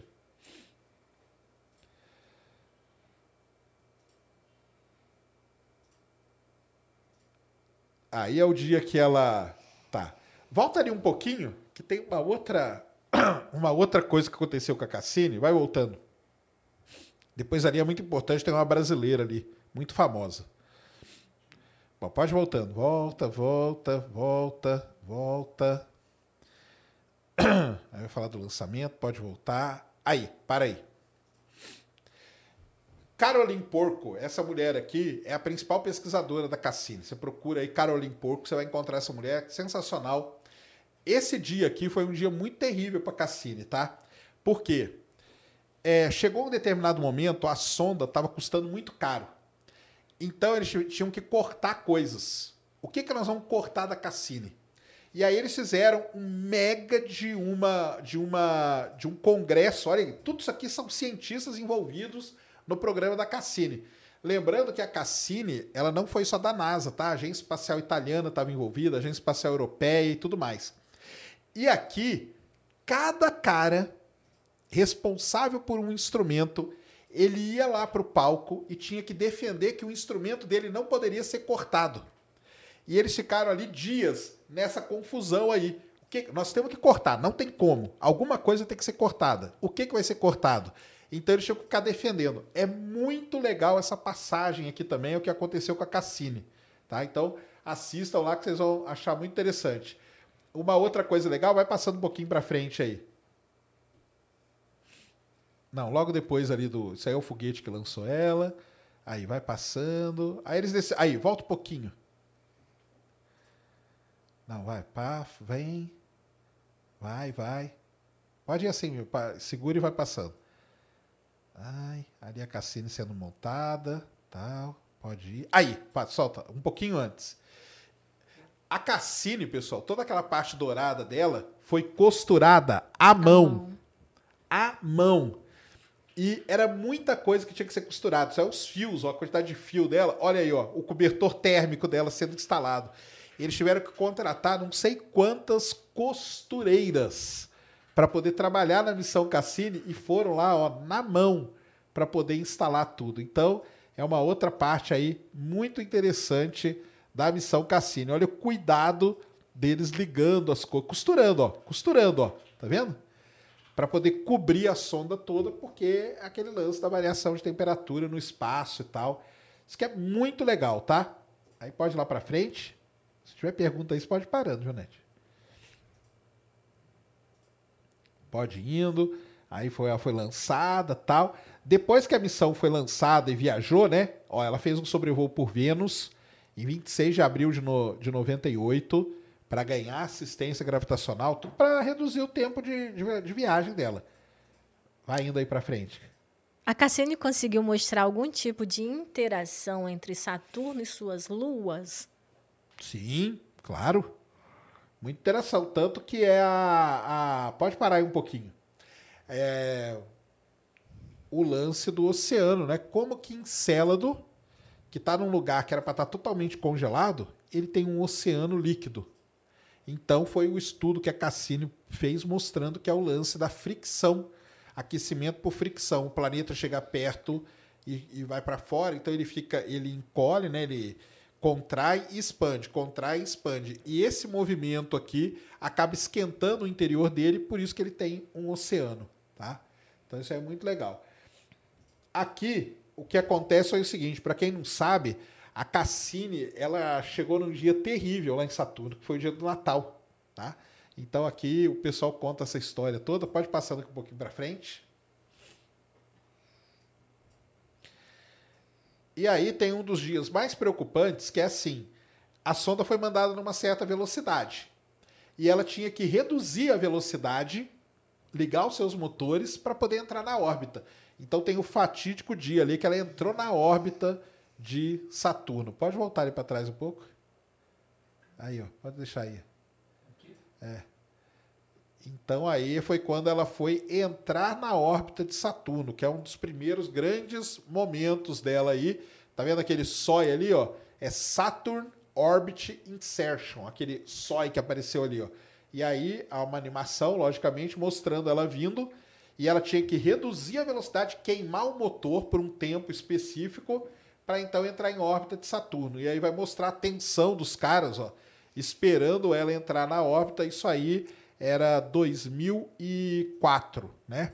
Então assim, boa um, parte da galera aqui um momento de tensão, né? Momento de tensão, ela passando pelos anéis ali, ó. Ó, o pessoal comendo os peanuts da é, sorte, ó. Isso aí. O amendoinzinho da É. sorte, ó. Todo mundo comendo amendoim para dar sorte para a missão, ó lá. ó. Isso é uma tradição na NASA, tá? O peanuts. E aí ela ligou o motor e ela vai e conseguiu, né? Lógico que ela conseguiu entrar em órbita, a gente sabe disso e tal. Mas é legal desse documentário que mostra toda essa os bastidores, ó. Essa senhora aqui, ela é muito famosa, tá? No, no projeto Cassini e tudo. Depois mostrou ela, ela se despedindo e tal. E a Caroline Porco tá aí, todo mundo. Ó, System SOI, tá vendo? Então quando você vê SOI é Saturn Orbit Insertion. Insertion. Você vê JOI é Jupiter Orbit Insertion. E aí era o que tinha na época, né? Eram gráficos e tal. Vai passando pra frente aí, cara. A Cassini ficou cerca de 20 anos no espaço, mas o pessoal que trabalhava com ela trabalhou tipo 30 anos, porque antes eles já trabalhavam na missão, né? Preparando tudo. Exatamente. Aí, ó, volta ali um pouquinho só. Só um pouquinho. Aí. Aí ela começa a fazer as imagens, ó, mandar as imagens espetaculares dela. Ela queimando o motor, ó. Aquele problema, né, pessoal? Esses motores, eles só funcionam no vácuo. Então você não pode testar ele na Terra por muito tempo. E aí você tem que torcer para que no dia específico lá ele funcione. Então tá aí, ó. Vai, vai passando para frente aí. Só dando um, um overview aqui para vocês. Assistam, hein? Assistam que é muito legal. Aí o pessoal comemorando que ela conseguiu entrar em órbita lá, ó. Todo mundo feliz, ó. Comemorando. Então ali tá, ó, quem participou da missão, que foi a Agência Espacial Italiana, a ASI, a ESA e a NASA, tá? Aí vai embora, vai passando, tal. Aí Saturno, os anéis, aí começa As a mandar um monte de foto. As ó. imagens que foram feitas por ela. E aí são as imagens das luas, ó, olha isso. Isso aí a gente não tinha. Ó, a sombra de Saturno nos anéis, ó, que coisa maravilhosa, né? Então, isso aí foi tudo a Cassini que fez. Olha isso, detalhes dos anéis, né? E até hoje essas fotos você publica, qualquer um que quer ganhar um engajamento, publica uma foto da Cassini, que você vai ver. É. Tudo colorida, né? Lógico, artificialmente, para mostrar né, as diferenças, a densidade da quantidade de gelo que tem em cada anel, cada aqui, ó, buraco que tem entre um anel. Parece um disco de vinil antigo, né? As faixas de música e tudo. Então é legal pra caramba tudo que aconteceu com a Cassini. E até hoje é emocionante ver as fotos, ver a missão, o grande final. Quando eu assisto, eu ainda me emociono. que Foi uma É missão demais incrível. mesmo. Vai passando aí pra frente, Christian. Ali, ó, volta ali um pouquinho. A interação, inclusive, que Que perguntaram. perguntaram, né? Então, É. é isso aí, ó. Volta mais um pouquinho. A interação gravitacional. Aí, ó. Isso aqui, ó, é ela olhando dentro do anel. E quando ela olhou dentro do anel, aí, pode soltar aí. Ela começou a ver que tinha luazinhas que estavam ali, ó, e que provocavam essas ondas aí, ó. Então isso aqui é gelo lá no anel de Saturno e essas ondinhas provocadas por algum satélite passando ali. Solta aí. E aí você vai ver que ela conseguiu registrar a passagem do anel e o efeito que ele vai causando na nos anéis de Saturno. Aí eles explicam tudo isso aí, não, a gente não fazia nem ideia, né, de que isso poderia acontecer. Olha lá, ó, a luazinha lá no, do dentro do anel, ó, e à medida que ela vai passando, ela vai atraindo, porque a luazinha tem uma força gravitacional, aquilo ali é gelo, partícula de gelo, ela atrai uma parte, olha lá, ó. Enquanto ela vai passando, ó, ela vem trazendo a ondinha junto com ela, ó. Ó que demais, ó. Então isso aí foi uma grande descoberta. Ó, ó, olha isso aqui que sensacional, ó. Tá Vendo? Então ela vai atraindo o gelo ali junto com ela. Beleza? Pode passando aí. Então, assistam lá, cara. E na Cassini, eu tinha falado de uma brasileira, né? Trabalhou uma brasileira muito importante, tá? A Rosali Lopes. Ela trabalhou nessa missão. Ela aparece aí em alguns momentos nesse documentário. Aqui eles já estão falando do, do segundo, ó, o hexágono, encélado. A Cassini passou pelas plumas, tá? Ela mediu É, ali as exato. propriedades das plumas e tudo mais. Então são dois episódios, parte 1 e parte 2. Nós vamos deixar lá na plataforma para você pegar lá e assista. Assista mesmo porque vale muito a pena. Assim como a Europa, que irá ganhar uma missão solo, por que não fazer o mesmo com o Encélado? Essa lua esconde tantas coisas que de nós e com certeza há vida lá. Sim, por isso que tem a missão que eu mostrei ali para vocês, chamada Orbilander, né? O artigo descrevendo o que os caras querem fazer tá lá na plataforma, tá? Uma outra coisa aqui, Christian, para mostrar pro pessoal, vai ali naqueles da NASA ali, que é um deles ali. É esse aí mesmo, esse. Isso aqui, galera, é a Cassini Raw Images. Então você aí que fala que a NASA esconde tudo de todo mundo, olha ali, ó, 395 mil imagens. Você tem aqui imagens RAW. O que é imagem RAW? É imagem bruta. E aí você pode fazer o quê? Desce aqui um pouco, Christian. Essas aqui, ó, são as últimas imagens feitas pela Cassini. Tá? Quando você clica ali na imagem, clica numa, numa delas aí. Você tem aqui ó, o código da imagem e tudo, ó, e o filtro com que ela foi feita, tá vendo? Você baixa a imagem, clica ali no download, procura as outras imagens dessa, parecida com essa, e você vai num software aí de imagem e monta. E é assim que o pessoal processa as imagens da Cassini. Lembra As- aquele dia nós mostramos da Juno? Cassini dá para fazer a mesma coisa. Tem 395 mil imagens aí disponíveis, todas as imagens que a Cassini fez. Você pode separar por alvo, tá? Então aqui, ó, tem Atlas, ah, aqui, clica aqui no maisinho aqui do lado, ó. Ó, Calypso, Dione, imagens que ela fez da Terra, Encélado. Só de Encélado tem 12 mil imagens para você brincar, tá? Então aqui, se você ainda sobrou vida depois de tudo que a gente falou, você vai perder a sua vida aqui. Se ainda tiver um, um minutinho Se a gente de. tiver um minutinho, perca aqui, nós vamos deixar o link lá na plataforma. São todas as imagens brutas da Cassini para você se divertir à vontade. Helene Perion. Isso, tudo aqui são nomes de satélites, ó. Aqui o anel F, né? Vai descendo aí, Christian, só para mostrar pro pessoal o que mais que tem. Ó, tudo isso, ó. Júpiter, né? Que ela fez imagem. Júpiter, Mimas, Pan, Pandora, Feb, todos aí, ó. Réia. É. E aí vai, ó, os anéis, todos os anéis aqui, ó. Então você pode separando por anéis, ó. Só de imagem de anel tem mais de 81 mil imagens de anel, tá? Então é muito legal mesmo tudo isso aí da Cassini, tá? Para a humanidade se estabelecer num futuro próximo em questão de atmosfera, Titã ou Marte? Cara, é Marte no começo, né? Porque Titã, para o ser humano chegar. Para ir para Marte já é complicado o ser humano. Imagina viajar sete anos para ir para Titã.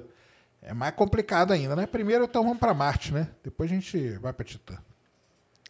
É, Chile mandou doisão. Saiu algum resultado do impacto? Mudou o trajeto? Acho que tá falando da Dart. Ah, da Dart, né, cara? Então, saíram vários resultados aí, né? Pelo menos imagens e tudo mais, né? Entra aí, Christian, nasa.gov aqui, pra gente mostrar as últimas imagens aí, que é o Hubble e o James Webb fizeram imagens do impacto. nasa.gov, pode bater lá em cima aí, é. Isso aí, ó. Pega aqui. Ah, aqui tem uma outra coisa legal pra gente mostrar hoje, pessoal. Clica aqui nessa aqui, ó. Então, tem o programa especial da DART aqui. E hoje tem as imagens. Clica aqui na, na- nessa, nesse cara aí. Então tá aí, ó. Imagem feita pelo Hubble. Ó. Olha lá o asteroide. Pode. Abre ela em uma outra. Olha aí que legal, ó. Isso aí é o Dimorphos sendo atingido pela DART, ó. E o Hubble registrou. Olha que maneiro, ó.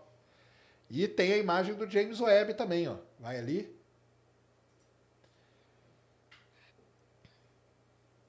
Desce aí. Essa aqui, ó. Essa aqui é do James Webb. Lógico que é diferente. A do Hubble foi feita na luz visível, a do James Webb no infravermelho. Mas tá ali, ó. Momento do impacto da sonda DART Eu- no Dimorphos. Eu gostei mais dos telescópios terrestres, dos registros. Os telescópios terrestres também já temos as imagens. Agora, para medir mesmo o deslocamento, nós vamos ter que esperar um pouquinho, tá? Mas já tem isso aí. E uma outra coisa que aconteceu hoje, volta ali no, no site da NASA, 20 anos depois, clica aí nessa imagem aí, ó. Lembra que a gente falou de Europa aqui, galera? Ah, amplia ela aí pra gente. Aliás, nem precisa, cara. Eu deixei ali um negócio da Junocan, ah, vem andando. Mais um.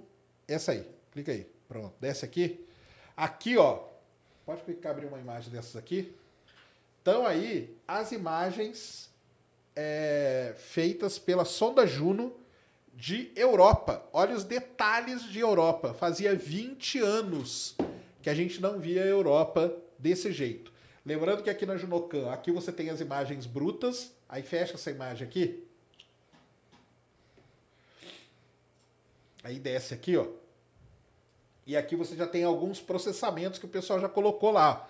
Olha aí, ó, que coisa sensacional. Imagens de Europa, feitas pela sonda Juno, que passou aí a 350 quilômetros acima da superfície de Europa. Fazia 20 anos que a gente não via a Europa tão de pertinho assim, tá? Tá aí, ó. Legal pra caramba. É, Vanderlei Júnior mandou 4,99 dólares. Valeu. Boa noite, pessoal. Manda um salve aqui para São Francisco, Califórnia. Posso dar uma sugestão de convidados? Pode. Panda Betting e Panda? Claro. Iclis, historiador. Então, o Panda, né? o- eu pedi pro Fernando lá passar o contato para ele, né? O Iclis eu tenho o contato dele, vou, vou reforçar. Já chamei uma vez, vou chamar de novo o Iclis aí, que é sobre história. Que Eu é queria muito muito, legal. trazer um historiador mesmo. Acervo Tricolor mandou cincão. Será preciso um cometa cair em Córdoba para o São Paulo Futebol Clube ser campeão, Serjão? Abraço, sou muito fã do seu trabalho. Valeu. Eu nem sei o que, que tá acontecendo. O que, que tá acontecendo hoje? Final da. Ah, acho que é final da Sula, né? Acho que é final é da o que, Cris, sabe? Acho que é final da Sul-Americana, não é isso? É, É. acho que é final da Sul-Americana. São Paulo Independente, não é? É isso? Final da Sul-Americana, escreve aí. Final Sul-Americana 2022. Eu acho que é isso. É, sul-americano. Arthur Brito comentou. É, Dependente del Vale. Peraí. Isso. Final da Sula. Quanto que tá? Final da Sula é sábado, alguém comentou aqui. Ah, final da Sul é sábado? Ah, então tá. Ah, vai acontecer horas ainda. da tarde. Vai acontecer ainda. Então, beleza, vamos ver, né, cara? Ele perguntou se precisa cair um cometa em Córdoba para Pro São Paulo ser ser campeão. campeão. E ele é São Paulino. É, imagina, hein? imagina. Bruno Vinícius perguntou se a Cassini teve algum atraso, tipo a Artemis hoje em dia. Não, a Cassina até que não, cara. Ela saiu. Assim, ela teve um atraso, atraso ali de meses, de coisa assim, por conta daquela decisão lá que eles tinham que tomar com relação a ao que, que tinham que cortar dela, tá? Mas o negócio é o seguinte: essas missões que vão para planetas externos, elas precisam de um alinhamento de planetas para ela poder ganhar velocidade e tal. Então isso é uma pressão muito grande, porque se atrasa, a próxima janela é daqui, sei lá, 50 anos, entendeu? Então elas não, eles forçam para lançar na, na hora, beleza? Como a Lua tá sempre aqui do lado, não tem problema nenhum, então não- basicamente é isso. É, inclusive, é, foi uma missão que o- o- o- os preparativos duraram 10 anos, né, para poder ser lançada. Exatamente. Quando a gente vê ai, Artemis, já tem um um- uma preparação antes e agora acontece furacão, é, Tudo, né? é motor, É, motor, vazamento. é furacão, então vem tudo aí. acho que é isso. É isso? O pessoal acho que tá vendo tudo o debate, É, sabia? mas eu falei que ia ser assim. Vocês estão vendo debate, né? Eu sei que vocês estão vendo debate. Então é isso aí, né? Ó, mostrando bastante coisa. Tem o site lá, vai lá na plataforma nv99.com.br barra ciência sem fim. Tem lá uma abinha chamada link, link, links úteis. Não é? Links úteis? E lá você vai ter tudo isso, tá? Tudo isso vai estar lá para vocês, todas as os documentários, tá tudo lá para você ser feliz. Os artigos Os também. artigos estão lá, tá tudo lá direitinho. Beleza? É isso então, Ned. É isso. Deixa aí as redes. E não esqueçam que a promoção Até amanhã. é, não percam que é 20%. Até amanhã, 20% da Insider Store. Acaba amanhã, eles expandiram esses 20% até o último dia de setembro, tá? Então, Ciência 20. Vai lá. Beleza? Beleza. Deixa aí suas redes. Sigam no Instagram, no Twitter, arroba nedoliveira1. Sigam Ciência Sem Fim. Fiz as perguntas que vocês colocaram lá. Quando a gente faz perguntas e respostas, a gente coleta as perguntas que são enviadas também lá no Instagram do Ciência. Então, sigam Ciência Sem Fim no Instagram, que a gente coloca lá um videozinho. Agora a gente faz uma ediçãozinha no vídeo, fica bem legal. E é isso. Isso aí. Amanhã. Precisamos de vocês de novo, hein? Porque amanhã a gente estreia um novo quadro aqui do Ciência Sem Fim, que é o Ciência Visita. Então você vai ver que vai estar rolando o Ciência Sem Fim, só que num outro lugar. Que lugar? Lá no Amplifica, lá com o Rafael Bittencourt. Então, mandem perguntas. Quer saber da vida dele, das bandas, das músicas, o que você quiser, você que participe, igual participaram hoje, amanhã, lá no Amplifica. Então, foquem em perguntas para ele, tá? Porque nós vamos lá visitar a casa dele lá, mas o programa é aqui no Ciência Sem Fim. Vamos ver se vocês gostam desse formato aí. Já estamos planejando fazer outros aí, outras visitas aí, mundo afora. Beleza, pessoal? É isso? Show de bola? Então sigam a gente aqui, sigam o Ciência Sem Fim no Instagram, no Twitter e esperamos vocês amanhã lá. É aqui no Ciência Sem Fim. O canal é. É. aqui, mas o local não vai ser esse, vai ser lá no Amplifica, que é um estúdio lindíssimo, diga-se de passagem. Vai tocar bateria? Vamos ver se amanhã, né? Sei não. vamos ver, vamos ver. Tá?